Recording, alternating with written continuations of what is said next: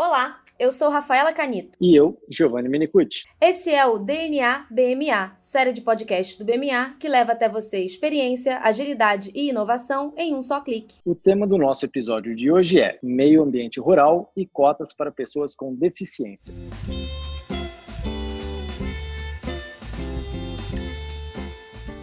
Desde 1991, empresas com mais de 100 empregados são obrigadas a contratar pessoas com deficiência. Isso com o objetivo de preencher a cota prevista na legislação previdenciária. Até hoje, o preenchimento das cotas tem sido um desafio para vários setores. Para o setor rural, por exemplo, a gente pode apontar inúmeros entraves, incluindo falta de mão de obra qualificada. Isso atribuível a várias razões, como, por exemplo, o período de segregação e desigualdade de oportunidades, levou, por vezes, à exclusão das pessoas com deficiência, até mesmo do acesso a uma educação de qualidade. No meio urbano, as contratações vêm acontecendo e muitas empresas preenchem de fato a cota legal. E tá tudo bem. No entanto, no meio rural, o preenchimento dessa cota esbarra num desafio adicional que não foi enfrentado pelo legislador. A empregabilidade das pessoas com deficiência não pode resultar no agravamento da saúde ou da própria deficiência. Além disso, no setor rural, devido à sazonalidade das atividades, o número total de empregados sofre variações relevantes ao longo do ano, que acompanham a safra e a entre-safra para discutir esse tema aqui hoje, o DNA BMA convida a doutora Poliana Sampaio, juíza auxiliar da primeira vara de trabalho de Sertãozinho. Olá, doutora Poliana, seja muito bem-vinda ao nosso podcast. É um prazer receber a senhora aqui hoje.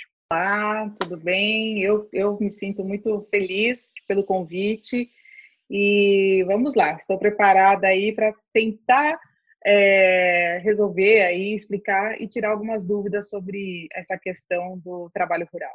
Doutora Poliana, faço minhas as palavras do Giovanni. Obrigada pela sua presença aqui com a gente. Para a gente começar o nosso bate-papo, doutora, é, sabemos que a inserção das pessoas com deficiência no mercado de trabalho é um tema super importante, sobretudo para o desenvolvimento da inclusão social de uma forma geral. Então, para que a gente possa dar um passinho atrás e colocar todo mundo na mesma página, será que a senhora poderia explicar para a gente no que consiste exatamente essa cota que hoje está prevista no artigo 93 da Lei 8.213 e também esclarecer se ela deve ser adotada por todas as empresas indistintamente, se a legislação prevê alguma exceção que isente algum setor do cumprimento dessa cota? Como é que é isso? Pois então, todas as empresas que possuem 100 ou mais empregados registrados devem reservar parcela de suas vagas para as pessoas reabilitadas ou com deficiência. E isso ah, ah, obedecendo uma variação percentual de acordo com o número de empregados. Então, não há nenhuma exceção legal para as empresas. De 100 até 200 empregados, 2% das vagas devem ser destinadas para as pessoas com deficiência. De 201 a 500, sobe para 3%, 501 a 1.000 para 4%, e acima de 1.001 empregados, 5% das vagas devem ser reservadas. E deve ser cumprida a cota, não havendo qualquer exceção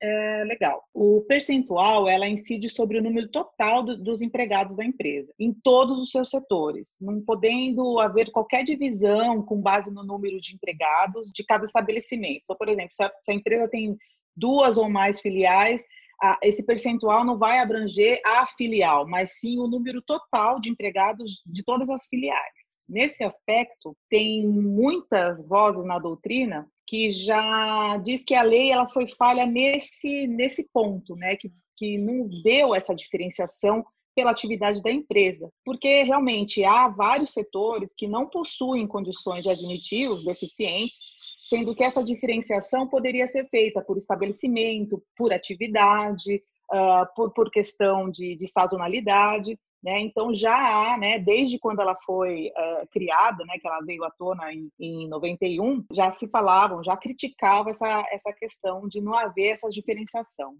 Doutora Poliana, é super interessante ouvir a senhora falar sobre essa questão da atividade da empresa, porque isso me leva a uma segunda pergunta. O trabalho no campo, por exemplo, ele pode, por vezes, se mostrar incompatível com algumas deficiências ou até mesmo agravá-las? E ainda nessa linha, é possível dizer que as empresas não só devem cumprir a cota, mas devem fazer isso desde que haja essa compatibilidade entre a capacidade laboral, o desenvolvimento psicológico e moral da pessoa com deficiência e as atividades exercidas?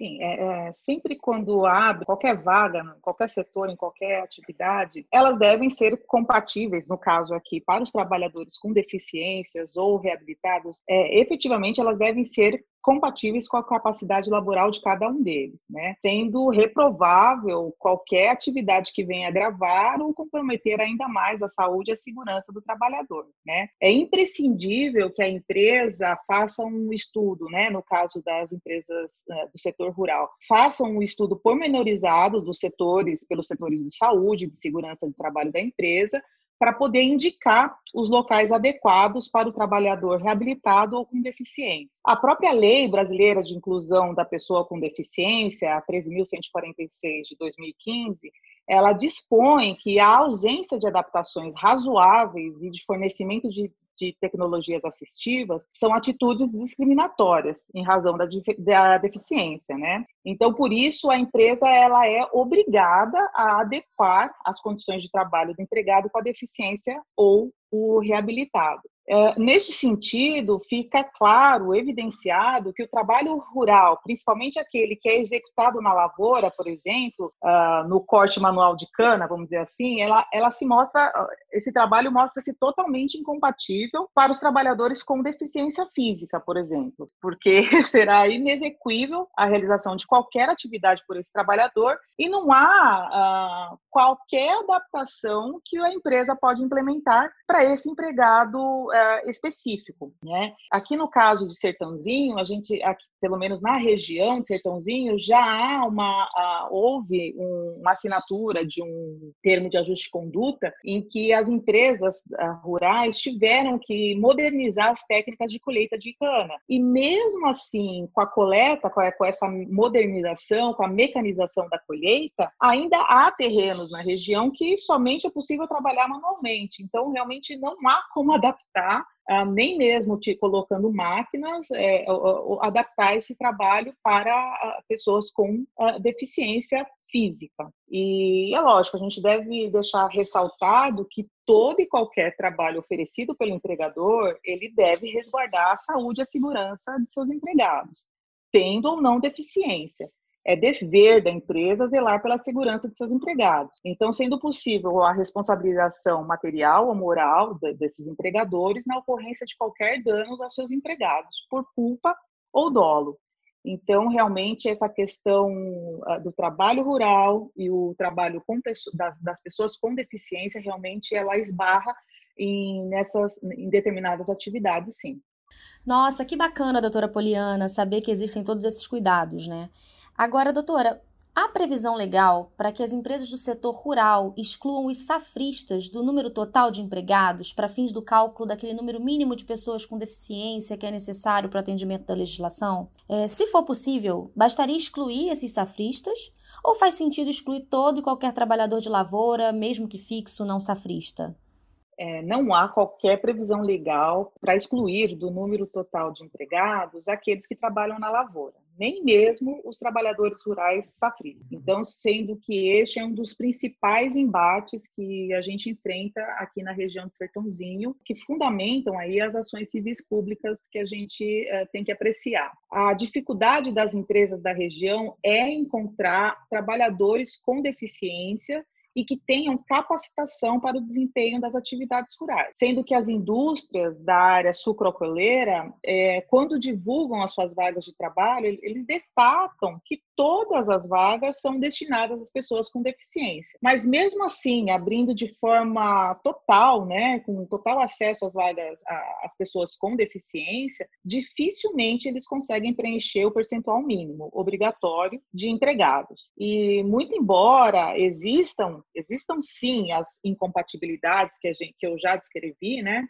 A pessoa com deficiência física trabalhar na operação de máquinas agrícolas ou mesmo no corte, há uma possibilidade, por exemplo, de se empregar uma pessoa com deficiência auditiva no, na área de irrigação ou, ou até mesmo na operação de algumas colhedoras. É possível, né? Não, não é algo impossível, mas eu devo concordar que é muito difícil a empresa encontrar esse candidato e esse trabalhador, né, para fazer frente a esse, essa cota mínima, né? Mas a empresa não pode e nem deve simplesmente excluir da base de cálculo os trabalhadores rurais e nem aqueles contratados por meio de contrato é, por prazo determinado. Tá? Porque não há nenhuma autorização legal para isso e dessa forma, se ela excluir, é, a empresa estará descumprindo a reserva legal de cargos para pessoas com deficiência.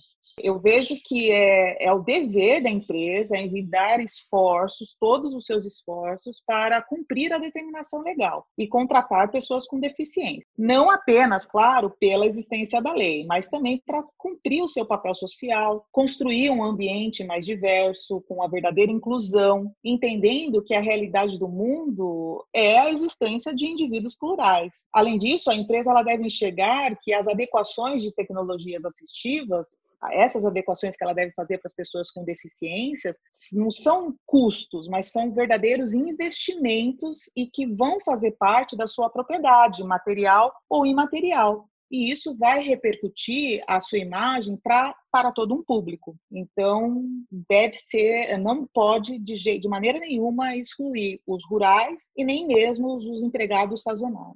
Poliana, eu vou aproveitar um gancho dessa última resposta, quando a senhora fala de, de ver é, toda essa questão como um investimento em pessoas, e aí vem uma, uma outra um outro questionamento. Quando, por exemplo, uma empresa ela consegue demonstrar essas dificuldades de contratação de empregados com deficiência, ela poderia propor, por exemplo, ações alternativas, como, por exemplo, a implementação de um programa de habilitação profissional? Isso seria uma forma de qualificar os trabalhadores com deficiência para o mercado de trabalho? E, e, e, caso seja possível, quando essas alternativas poderiam ser aceitas? Bom, esse vem sendo o entendimento majoritário do, do TRT da 15ª região e também do TST há o reconhecimento de que a empresa, mesmo dando todos os esforços para a contratação, promovendo campanhas de publicidade, adotando, adotando várias iniciativas com ampla divulgação das vagas, disponibilizando essas vagas para deficiente, mas mesmo assim não consegue contratar a reserva mínima, não há como o tribunal, não há como o juiz condenar a empresa pelo não cumprimento da norma. Aqui nós reconhecemos quando tudo isso é feito, quando também a empresa, por meio de parcerias com órgãos públicos como o INSS, disponibiliza essas vagas para os seus reabilitados, visando aí a readaptação e a reabilitação de trabalhadores com diversas lesões. Também é reconhecido, também é, é, é considerado uma boa prática, vamos dizer assim, quando as empresas fazem convênios também com, com entidades assistenciais, como por exemplo com a APAI, para treinamento de pessoas com deficiências em oficinas terapêuticas, promovendo cursos gratuitos de formação e capacitação para o público em geral. Muitas empresas, muitas indústrias da, da área, da, da área da cana, que mexe com a cana-de-açúcar, elas promovem essa capacitação geral, tanto para o público com deficiência, tanto para o público sem deficiência, para o público geral. E ela acaba com esse ato, com essa atitude,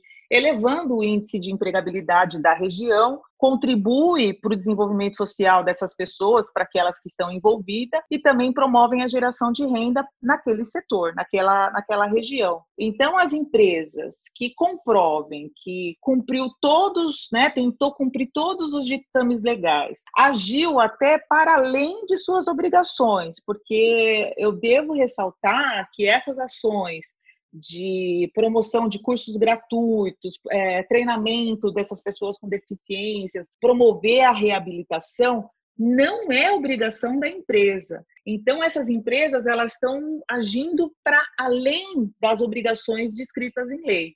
Então ela ofertando essa capacitação, formalizando o convênio, mas mesmo assim não logra nenhum êxito de cumprir essa reserva legal, não há como condená-la a qualquer tipo de indenização ou pagamento de, de multas, né? Mas fica aquela pergunta, né? Nossa, mas no universo de tantas pessoas com deficiência, né? É, por que não conseguem contratar? O último censo realizado em 2010 pelo IBGE conta que mais de 45 milhões de pessoas aqui no Brasil tem deficiência e representa mais ou aproximadamente 24% da população uh, brasileira. E o Estado, conforme descrito no artigo 203 da Constituição Federal, ele deve assegurar o pagamento de um salário mínimo mensal ao deficiente que comprove não ter meio próprio de manutenção ou não tem um meio de, de subsistência provida pela própria família. Só que nem todas as pessoas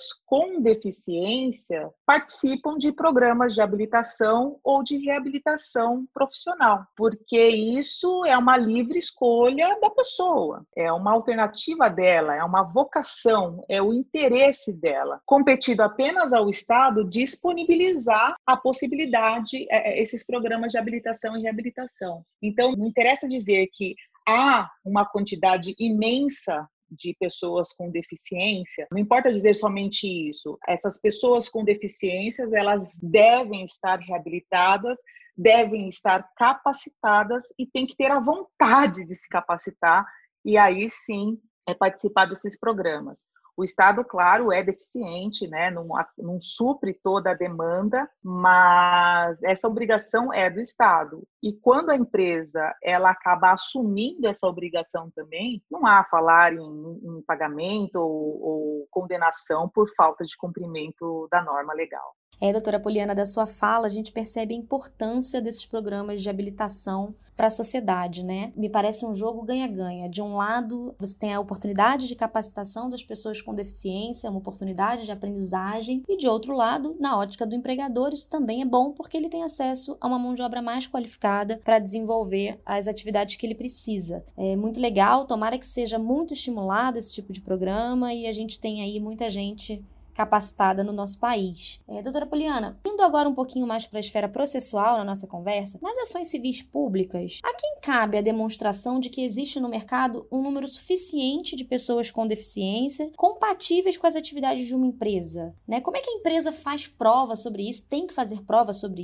isso? É, os, os esforços para contratação, se forem bem demonstrados, são considerados pelo judiciário? Na verdade, nas ações civis públicas, não há falar em demonstração da existência de pessoas com deficiência compatíveis com as atividades da empresa, mesmo porque ninguém é obrigado a trabalhar, nem mesmo o deficiente. Então, o acesso à habilitação ou à reabilitação ao trabalho é de livre iniciativa das pessoas, como também candidatar-se a esse trabalho. O que deve ser demonstrado nas ações civis públicas, ao meu ver, e que é ônus da empresa, é que foram tomadas todas as medidas ordinárias para se contratar pessoas com deficiência, de que foram ofertadas as vagas com ampla publicidade, com ampla divulgação, e mesmo assim não se logrou êxito. As medidas extraordinárias, que são aquelas que eu falei, como a realização de convênios,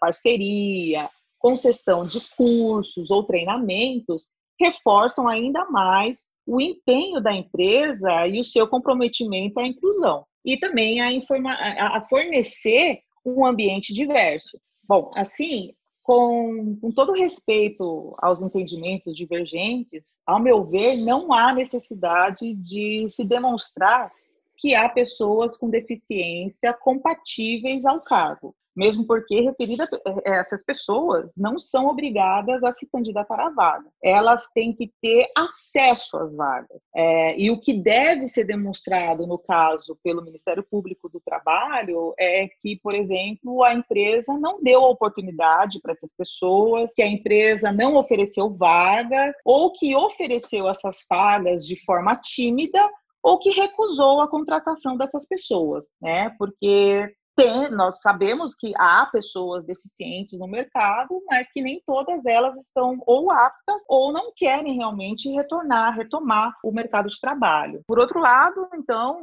eu entendo que a empresa cumpre a ela demonstrar que empreendeu todos os seus esforços para encontrar e contratar essas pessoas com deficiência. Doutora Poliana, muito obrigado pela sua participação aqui hoje no podcast. Foi muito interessante saber desses desafios enfrentados para o cumprimento de cotas para pessoas com deficiência no meio rural, que é algo muito diferente da realidade de muitas pessoas que vivem na cidade. A existência dessas cotas é, sem dúvida nenhuma, uma forma muito importante para fomentar a inclusão social E, além disso, esses cuidados também são relevantes para que o empregador não assuma um risco de violar a saúde e a vida do seu empregado. Muito obrigado pela sua participação aqui hoje. Eu que agradeço, obrigado pelo convite, obrigado a todos. É isso aí, pessoal. Continuem ligados nas nossas redes sociais. Quem quiser entrar em contato para dúvidas, dicas de temas e outras sugestões, o nosso e-mail é dnabma@bmalaw.com.br. Tanto o nosso e-mail quanto nossas redes sociais você pode conferir na descrição do nosso perfil no podcast. Obrigado pela sua companhia e até a próxima semana com mais um episódio do DNA BMA.